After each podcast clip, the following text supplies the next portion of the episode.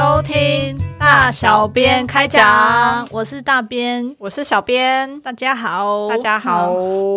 好，我们今天要来聊什么呢？今天要聊的是一本台湾悬案改编的小说，叫做《血色芙蓉》。诶，其实它有一个系列名啊，叫做《疑案办》，就是疑云的疑，案件的案，办公室的办。是的，这个就是疑案办，它很确定应该会以系列的方式，就是陆续推出后续的作品。然后《血色芙蓉》是它的第一集。先说说这本书的来历啊，是因为呃，小编参加抽书抽到了。因为应该说那时候看到他的讯息释出，就还蛮兴奋的。然后刚好看到他们有在证书活动，然后想说哦，来报个名。人品很好，对，然后人品很好，我就抽到了。对，然后因为小编抽到了，所以小编看完以后就借我看。对对对，所以我们今天就是要来针对这本书的内容做一些有趣的心得分享吧。先跟大家稍微介绍一下疑案办这个网站哦。大家听到这边可能会有一点困惑，想说，哎，我刚刚不是才说一案办是这个小说的系列名称，怎么现在又变成网站？因为很有趣的是，最早是有一案办这个网站，就欢迎大家去搜寻。那这个网站上面，他们确实。整理了很多，就是台湾，甚至也不止台湾啊，也包含就是世界各地有名的悬案或是重大刑案等等。是这个网站，他们非常的有心，就是希望说能够推广大家对于台湾本土的这些案件的了解。这算是他们的一个企划，等于说他们把自己做成一个 IP，嗯，然后同时有点类似说，哎，把这个一案办这个网站，它本身也赋予它一个算是人物设定嘛，就是说，哎，他们。是所谓的重大历史悬疑案件调查办公室，嗯呃，然后就是以假设说这个办公室真的在台湾成为一个调查单位的话，那会发生什么事情呢？他们就是以这样子的构想推出了等于就是这个同名的 IP 作品。我觉得这是一个还蛮有趣的概念，而且很少见，对，有一种层层包装，然后而且其实是做的手法还蛮环环相扣、很细致的一个对，而且手法，而且现在 IP 然后跟影视化连。结是就是很红嘛，像中国真的就做了很多小说，然后改编成电视剧。对，没错。对，我觉得一样办这一系列真的也蛮适合做这样子的影视化。呃，血色芙蓉这个案子呢，它我就稍微稍微念一下它背后的书介好了。我 先跟大家说，就是血色芙蓉它确实是改编自台湾真实刑案。那当然，它在小说里面就是做过一些改写啊，不是直接照搬。可能对原型案件不太熟悉的朋友，我们先稍微念一下，就是。是书封背后，它的这个故事的梗概这样子：七月一日有大劫，要小心。一九九三年夏，台北内湖风华世代社区大楼凌晨发生火警，扑灭后，赫然发现起火点附近有具全身焦黑的尸体，疑似是近期常在荧光幕上露脸的年轻女明星周福。消防队在残火余温犹存的现场找到一本册子，封底内页就写着。七月一日有大劫，要小心。而这天正好就是七月一日，是死者的预感意外成真，好心人的提醒不幸严重呢，还是凶手的残酷杀人预告？然后接下来则是时空拉到现代，你们一案办特调组现在打算怎么规划？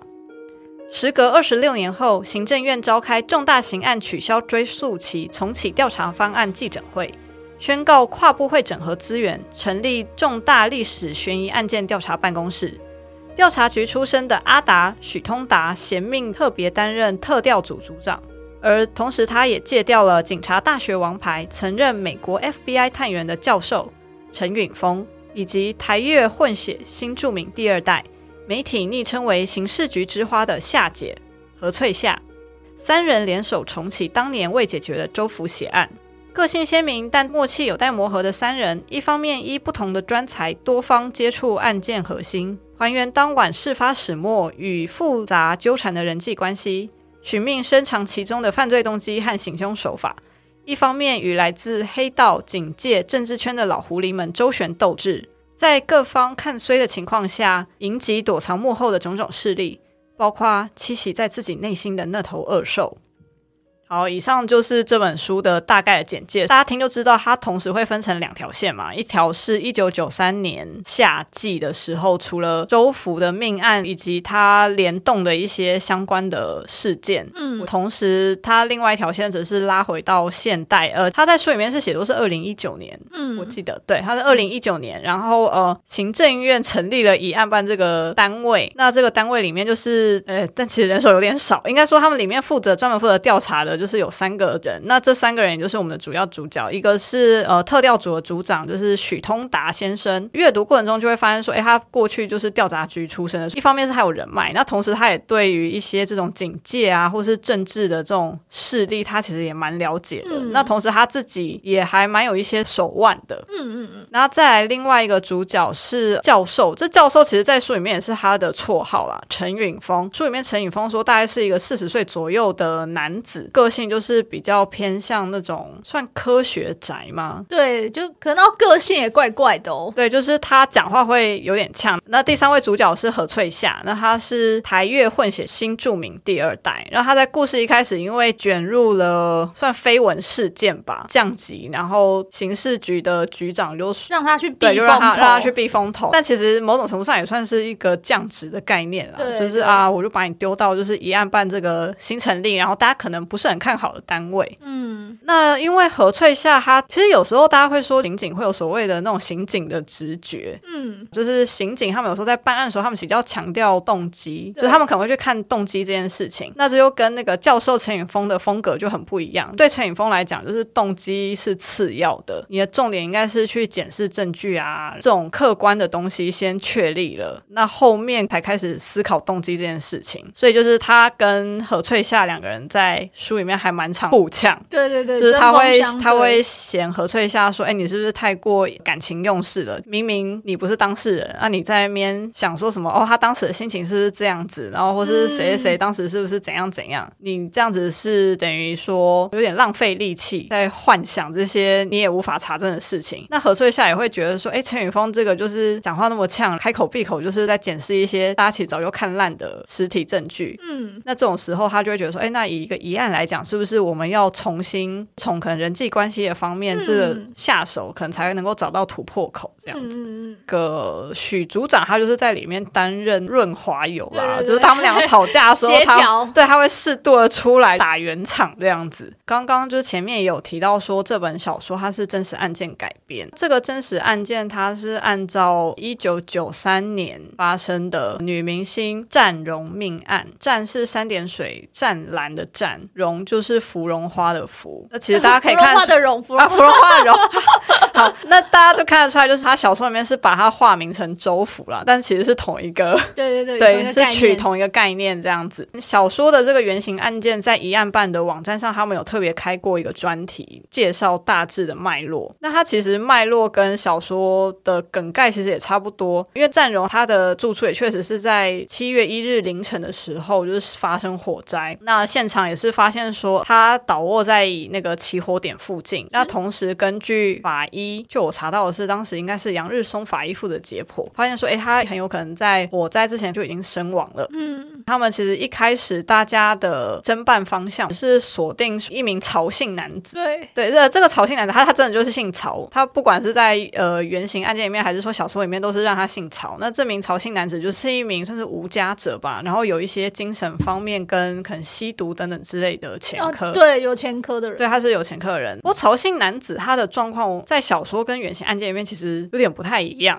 因为小说里面是安排说哦，这个曹姓男子他当时是担任这个大楼里面的约聘的清洁工，嗯，然后他被管理员目睹说他在火灾发生之前曾经有在死者住处附近徘徊，然后神情诡异，对对对，然后所以因此后来警方很快就锁定他。那但是在原型案件中是曹姓男子他在隔了一年还。两年之后，因为犯下其他案件，在侦讯的时候，他突然宣称说：“哦，就是一年前的那个占荣命案也是我做的。”那因为占荣命案在这一年之间，他其实有因为火灾关系嘛，就是破坏了蛮多证据，案情焦灼。那当时就是警方他们听到那个这个曹姓嫌犯竟然宣称说他是凶手的时候，当然就大为震惊。然后他讲的一些大纲好像也可以对得上，就把他就是交出去说：“哦，那他就是凶手。”那只是说在原型案件。件，它之后啦，就是检察官有在做过一些更详细的调查，发现说曹姓男子当天他的一些行踪是跟那个案件是有点对不上的。那再加上说，其实当警方把曹姓男子就是有点类似呃，那叫什么移送到检察官那边的时候，他其实又突然翻供说啊，事情不是他做的。对对对，然后就是因为这种反反复复的状况，然后所以导致说检察官他们当然又会再更详细的调查，调查到后来，他们其实也觉得说有一定的可能不是他做的，因为他们其实也现场是并没有找到什么很强力的证据可以把他定罪，就除了光靠他自己前面就是反反复复的一下说他有做，一下又说他没做以外，他们其实没有什么很明确的证据可以直接连接到他身上。嗯，然后再加上是说后来有带他到类似现场模拟，哦，但是但是有发现说他在现场模拟其实很多细节跟案发现场是根本对不起来的。对，然后，所以当然也因此，好像他犯案的可能性又在往下降。嗯嗯嗯，那但是因为这个曹姓嫌犯他确实有犯下其他命案，所以他最后当然是被判了死刑。再加上就是这中间他有蛮多这种很像狼来了的行为啦，嗯就是他时不时一下又会说啊某个案件也是他做的，或是又曾经说他哦、其实又有某个案件警方从来没有发现过，然后他把遗体是藏在哪里哪里，然后但是当警方可能真的大费周章跑去现场挖掘的时候，啊挖了半天就是什么都没有找到，等于说这个人的说辞反反复复。他们后来有一个说法是，很有可能是因为他想要争取死刑缓执行。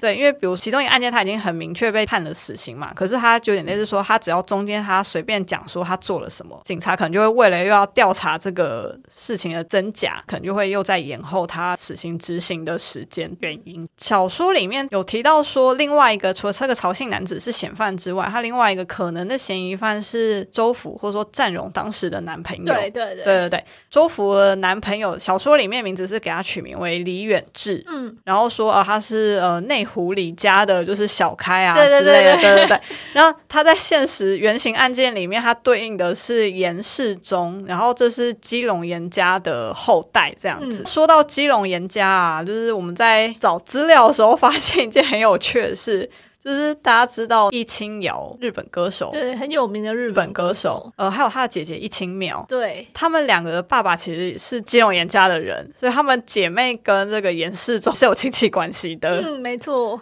然后我们看到的时候，哎，觉得哦，好惊讶哦，没想到还有这一层。对对，一起，这是他们后来搬到日本之后跟妈妈姓，关于这个案子的原型啊，大家除了就是可以上一案办看他们的专题文章之外，小编这边也推荐大家可以听一个 podcast，它是叫《阿善师实践实录》。那阿善师他本名是谢松善，那他是很资深的鉴识员，他参与过台湾非常多重大案件的现场鉴识。我记得他在 podcast 里面说，他其实占荣的这个案子，他是也有参与到的。嗯，所以他有一些秘辛，他有在节目里面分享，那大家可以去收听。那集数分别是 EP 四跟 EP 五，就是第四集跟第五集。呃，我会建议大家先收听第五集，是有比较直接讲到战荣的案子。哦，对，那因为刚刚有提到嘛，就是战荣的案子里面另外一个曾经的重要嫌疑犯就是这个曹姓男子。嗯，嗯，那那阿善师他是在第四集里面，我记得应该中后段的部分，他有开始提到就是这个跟曹姓男子有关的案件，所以就是这两集某种程度上是可以连着听的，就是你会对于战荣跟曹姓男子的事情有更进一步的了解。同时，阿善师他本身也有将他的这些经验写成书，哦，是什么书？他书名叫做《台湾大案件事现场》。哦，这本书小编我还没有看过，但是有一直在观望，就是想要哪一天就是轮到他，就清那个清空购物车的时候就会轮到他这样子。不过我看那个目录的部分啊，确实真的是有很多知名的案件都有收录在其中，甚至连一些比如江国庆啊，哦，对吴建和啊，苏建和讲错不好意思，口误口误，苏建和案啊，他都有参与。哇，而且我记得阿善师的经历也蛮惊人的，他算是师事李昌钰博士。哦，他其实好像本来不是监视人员，哦，他应该本来是半路出家的，他应该就是警察，哦然后但是因为某些案件之后，他开始对这一块有兴趣，哦。对，然后他自己才改去做这个。改开始往这方面就是学习相关的技术跟知识专精这样子。呃，然后阿善师他的 podcast 都在分享台湾的刑案啊相关的历史，然后对于这块大家有兴趣的话，其实也可以收听阿善师的 podcast。再重复一次他的节目名称：阿善师见识实录。哦，小编说到这种就是在讲过去案件的事情，我就想到，就是其实韩国也有一个综艺节目，它也是类似的概念。那它的节目名称叫做《环环相扣的老故事》，它也是就是会整理过去发生的很多案件。不过它就不只是刑案，就是它可能会有一些政变的案件，就是韩国哦政变，比如说像朴正熙怎么样夺权，或者是全斗焕怎么上位，就是全斗焕最近过世嘛，全斗焕怎么上位的，就是这些。然后当然也有一些命案，甚至连一九六零年代的劫机事件，他们也都有讲。就是我觉得，如果大家是对这方面类似办案的题材，对有兴趣，我就觉得《环环相扣老故事》有一集是真的蛮可怕的，就是我觉得不能只有我看到，所以欢迎粉丝们或者是听到 podcast 大家可以去看。他是在讲一个韩国的邪教叫五大洋，然后这个案件真的蛮可怕的，然后那个节目真的有还原当时的一些恐怖的场景，就是我觉得不能只有我看到，所以大家赶快去看。哦 我觉得这个节目也很有教育意义，就是如果是喜欢这一类型的朋友，我觉得都可以参考。其实我觉得台湾的案件也可以做一个类似的。对啊，我也是这样觉得。其实我们小时候应该有类似那个什么台湾变色龙啊那一种，我觉得我觉得那个都拍的很 drama 哎、对，但但但应该说就是它的概念跟环环相扣老故事其实有一点点类似，而且它其实也算是为了教育意义而拍的，只是说以前什么台湾变色龙，它可能拍的有点过度的 drama，比较像玫瑰 对，就玫瑰同龄人的风格。但我确实觉得，就是好像隔了这么久了，可以再来重新的规划一个怎么讲现代版的这一种。对，用我们现代见识眼光去看过去的去的案件，这样子。对啊，不过是说好像也有很多电视他们有做类似啊，什么法网黑与白啊。啊，但我会说，像法网黑一白的模式也会让我觉得很像台湾变色龙，就是它也是会有一个很沉重的旁白嘛，就是很像，可能圣竹如那种风格的，就是旁白，然后在那边讲案件怎样怎样啊。哦，如果他们还访问得到可能当时的，比如刑警，嗯他们可能也会现场去采访，然后你就会有一段就是哦，当时侦办的小队长某某或是什么，对对对对对对谁谁谁，嗯然后可能会现场就回忆一下。其实我觉得法网黑与白这一类的节目，对，我觉得台湾是那个实蛮适合。对对啊，台湾真的蛮适合。就是美国都会有各自各自国家的案件，就是如果可以多了解一下自己国家内部发生的事情，我觉得都很好。没错，而且一案办上面他们真的整理了蛮多的对，这样子的案件。没错没错，还按照时代对，按照时代，因为有一些是也没有听过，可是看了之后就会哦，好惊讶，就是哎，原来以前发生过这么惊悚的事情。嗯，哦，然后说到一案办啊，呃，我们其实在阅读的时候有注意到，因为他应该要买系列梗，所以其实像教授陈允峰跟何翠夏、刑警何翠夏他们两个人啊，我猜测啦，他们身上应该也会各自跟一个悬案有关，他们两个的故事应该会是在后续开始揭晓，因为比如说像陈允峰，他里面好像就有提到说有一个银行抢案嘛，很有名的银行抢案，嗯，然后他其中还有一段是他的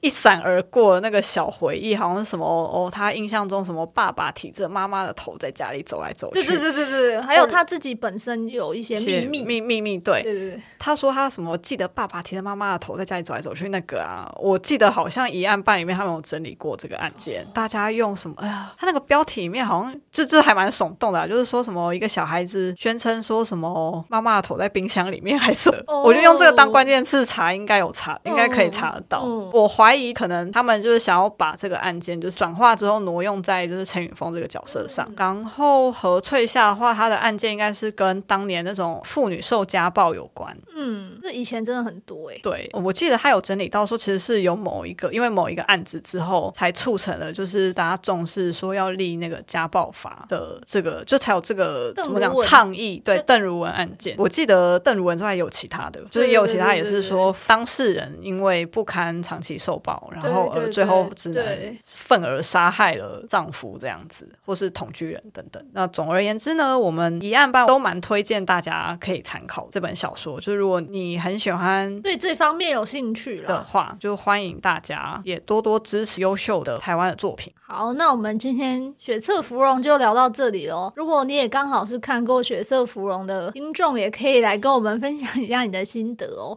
然后我们的粉砖是文字的温度，欢迎大家上来跟我们交流。欢迎大家上来交流。诶，我最后再偷偷补一个，有听说一案半系列的续集会在明年推出，明年上半年推出，所以大家一起追起来吧！期待期待期待期待。那今天就到这边了，大家拜拜。大家拜拜。晚安